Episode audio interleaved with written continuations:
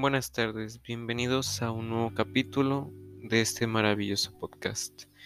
En este momento veremos qué es y qué fue la historia del hacker.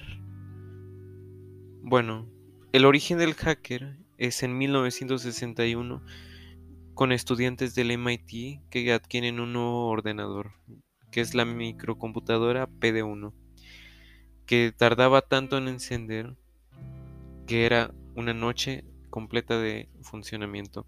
Con esto, lo habitual que hacían en los hackers era diversión, ya que se eh, gastaban bromas y éticas inocentes. Bueno, ¿qué son los hackers? Los hackers pueden ser definidos como expertos en computadoras y lógica digital.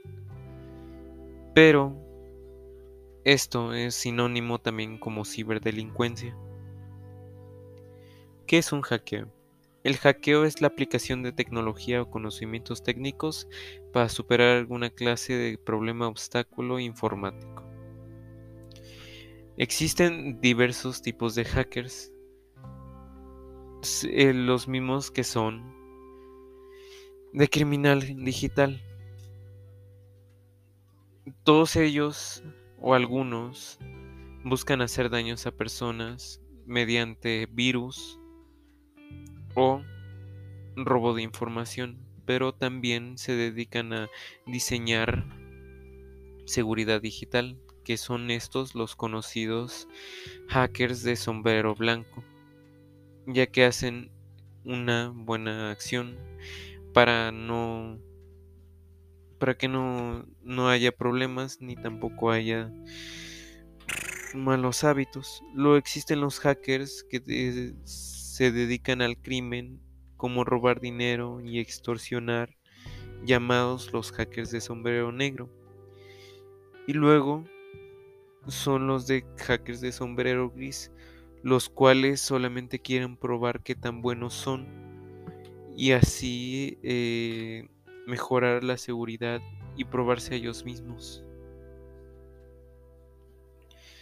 Les vamos a dar una introducción de cuáles fueron los hackers más ilustres de la época y de la comunidad en los años que han pasado. Iniciamos primero con Tim Berners-Lee, que fue el creador de la World Wide Web. Este fue uno de los grandes hackers que se convirtió de sombrero negro a sombrero blanco.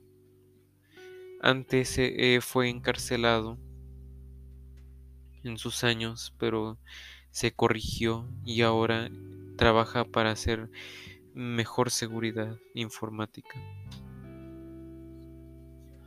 Lo Steve Hosenik.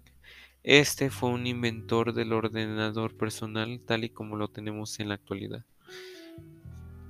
Fue junto a Steve Jobs.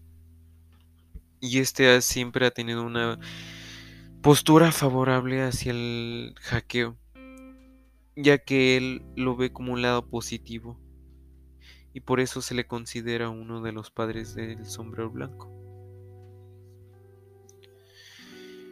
Y como vemos aquí, todos los hackers han sido buenos, pero también tienen sus contrapartes y todo esto es gracias a un balance que se ha hecho entre, entre las personas y con habilidades.